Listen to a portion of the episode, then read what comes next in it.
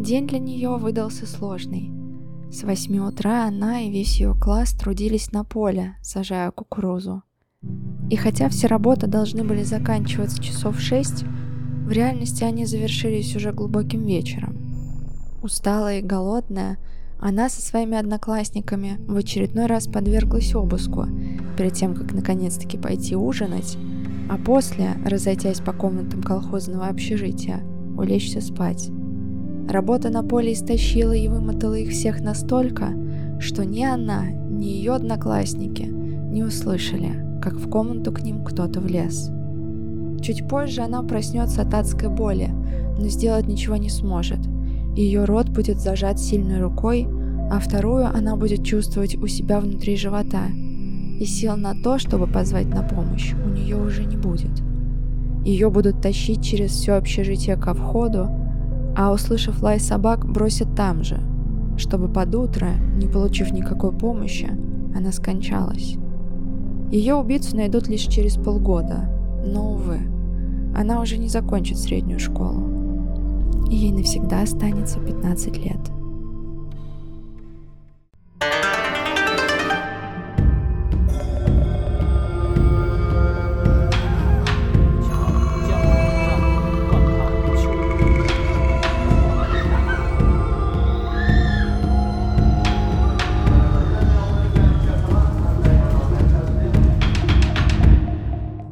Привет всем! Это подкаст «Воспоминания об убийствах». Меня зовут Лана, и здесь я рассказываю об убийствах, маньяках и прочих страшных делах, которые когда-либо происходили на территории Азии. Перед тем, как начать, хочу предупредить, что все материалы носят исключительно ознакомительный характер. Сам подкаст не рекомендуется к прослушиванию людям с повышенной впечатлительностью и предназначен только для лиц старше 18 лет – так как рассказываю я с учетом всех деталей преступлений. Я не поддерживаю насилие, его распространение, а также употребление и распространение запрещенных веществ. Очень надеюсь, что вы тоже. Я ничего не пропагандирую, не ставлю своей целью кого-либо оскорбить или унизить, а также призываю вас к соблюдению действующего законодательства. Сегодня я расскажу вам про серийного убийцу из Северной Кореи – Пак Мён Сик, также известный как пожинатель печени, по сей день остается единственным серийным убийцей, официально признанным правительством Северной Кореи. Есть, конечно, информация, что как минимум было еще двое убийц, но о них нет почти никакой информации. Дело все в том, что северокорейское общество очень закрыто. Из-за жестокой цензуры в стране о жизни Пак Мён Сика почти ничего конкретного не известно – кроме слухов от перебежчиков и того, что обнародовало само правительство. Поэтому в этом случае существует достаточно много пробелов информации. Например, почти ничего не известно о жертвах. Да и подтверждение правдивости этой истории добиться трудно, поскольку вся страна поделена на провинции для облегчения контроля и управления. Жестокие убийства, происходящие в каком-то определенном районе, часто остаются неизвестным другим – то есть единственная причина, по которой вообще известно о произошедшем, заключается в том, что это был исключительный случай, о котором сообщалось на всю страну по телевидению и в газете. В итоге эти новости были услышаны в Южной Корее, и дело об убийстве было передано в Daily NK, южнокорейскую газету, которая в основном сообщает информацию о текущих событиях в Северной Корее. Но давайте по порядку. Началось все в апреле 1990 года. В период с апреля по октябрь 1990 года Пак Мён Сик убил 12 человек.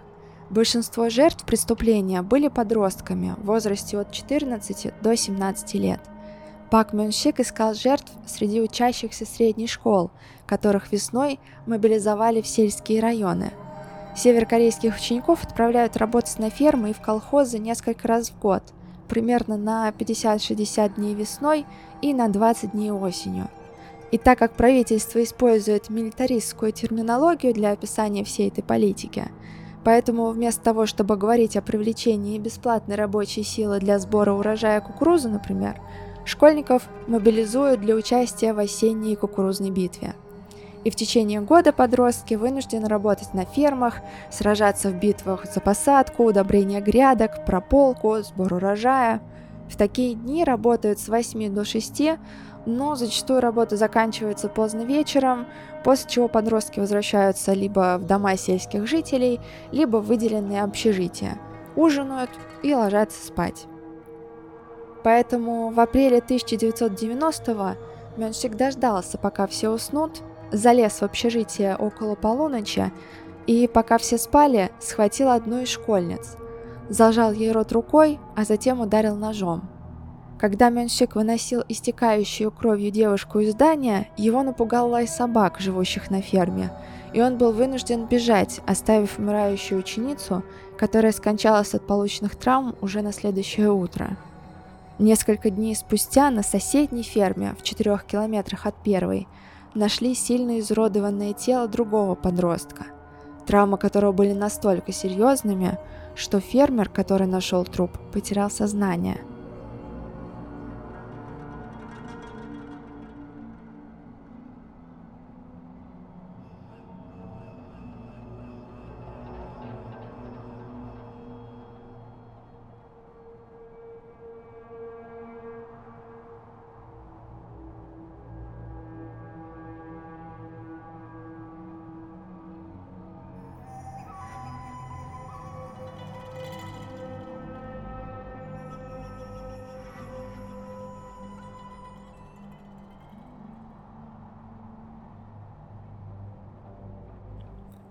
Брюшная полость была вскрыта, печень отсутствовала.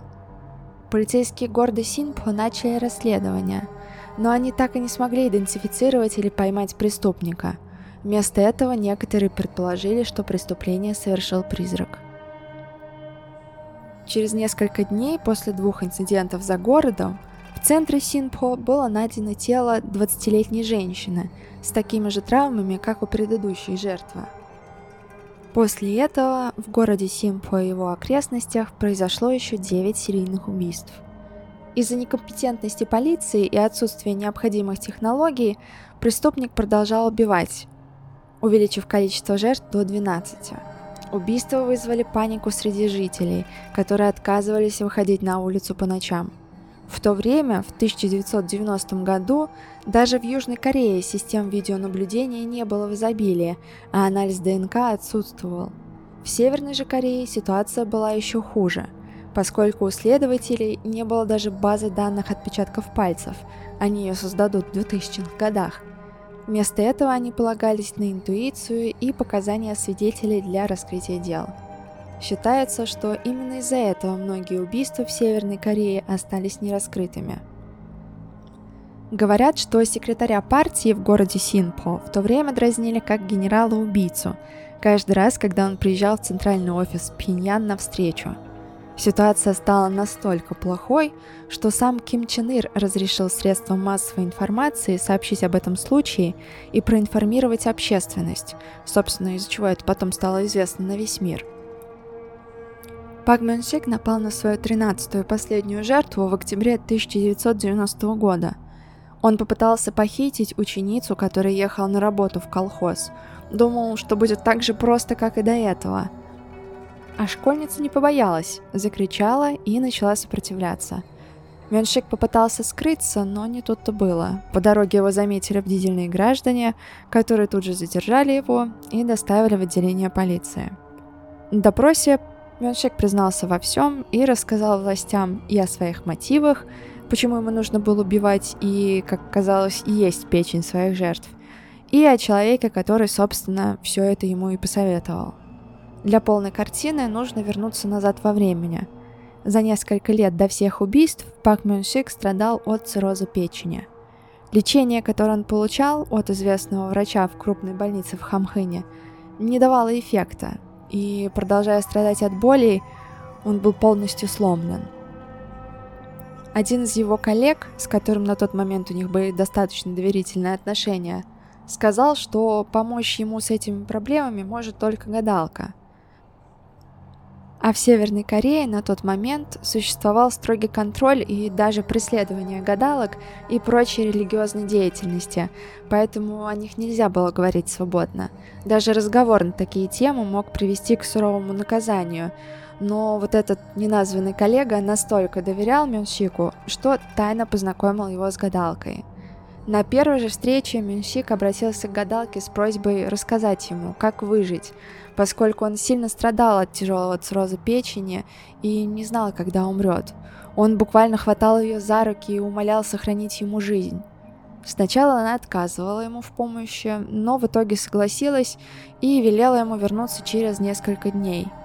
После чего на втором сеансе сказала ему, что у нее было видение, мол, употребление в пищу человеческой печени, причем желательно, чтобы это была печень кого-то молодого, это единственный способ вылечить болезнь Мюнщика – на самом деле это не было каким-то уникальным видением, так как в Корее, пока она была под властью Японии, еще в десятых годах 20 века было суеверие о том, что заболевание печени и проказу можно вылечить, съев плоть, особенно печень другого человека, а лучше ребенка. Напуганный перспективой убить человека, Мэнщик вернулся домой. Но по мере того, как его состояние со временем становилось все хуже и хуже, он решил, что лучше уж попытаться, чем умереть в агонии. В один из дней он посмотрел в зеркало и увидел, как белки его глаз начали желтеть, что было симптомом его состояния. И зная, что к этому моменту смерть уже неминуема, он был готов попробовать все, что угодно, включая этот ужасный совет гадалки. Собственно, после того, как Мюнщик все рассказал в полиции, после того, как его поймали, Гадалка также была арестована и обвинена в неизвестном преступлении, вероятно, просто за то, что она была гадалкой, хотя фактически обвинение неизвестно.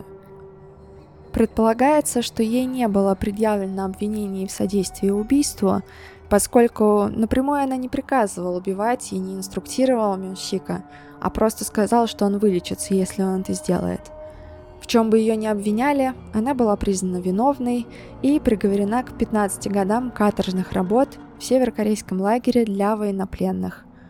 Чудом гадалка пережила свое пребывание в лагере, потому как там военнопленные ежедневно умирали от голода, регулярно подвергались избиениям со стороны охранников. Э, в 2006 году ее освободили и депортировали из провинции Южный Хамгён, что в принципе является нормой для Северной Кореи, поскольку когда заключенные там отбывают наказание, их депортируют в другую провинцию. Дальнейшая ее судьба остается неизвестной. Что касается Мэнщика, то суд над ним состоялся в середине октября 1991 года в Народном суде Синпо. Он во всем сознался, из-за чего был незамедлительно признан виновным и приговорен к смертной казни. И чуть позже, в том же месяце, он был публично расстрелян.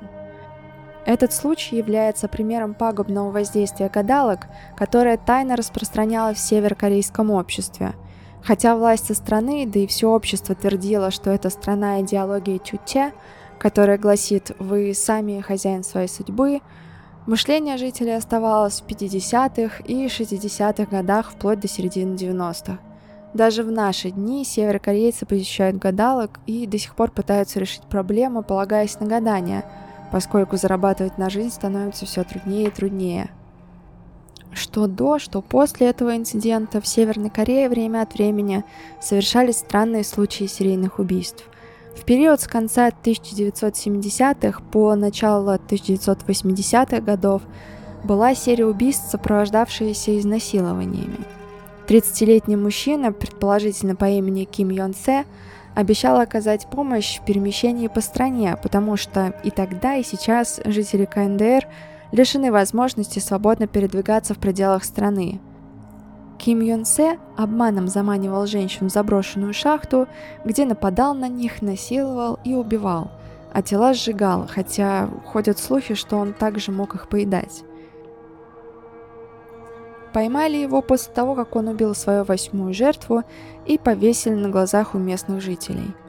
В сентябре 2013 года в Хюрёне, провинции Северный Хамгён, троих младенцев убили в результате обескровливания.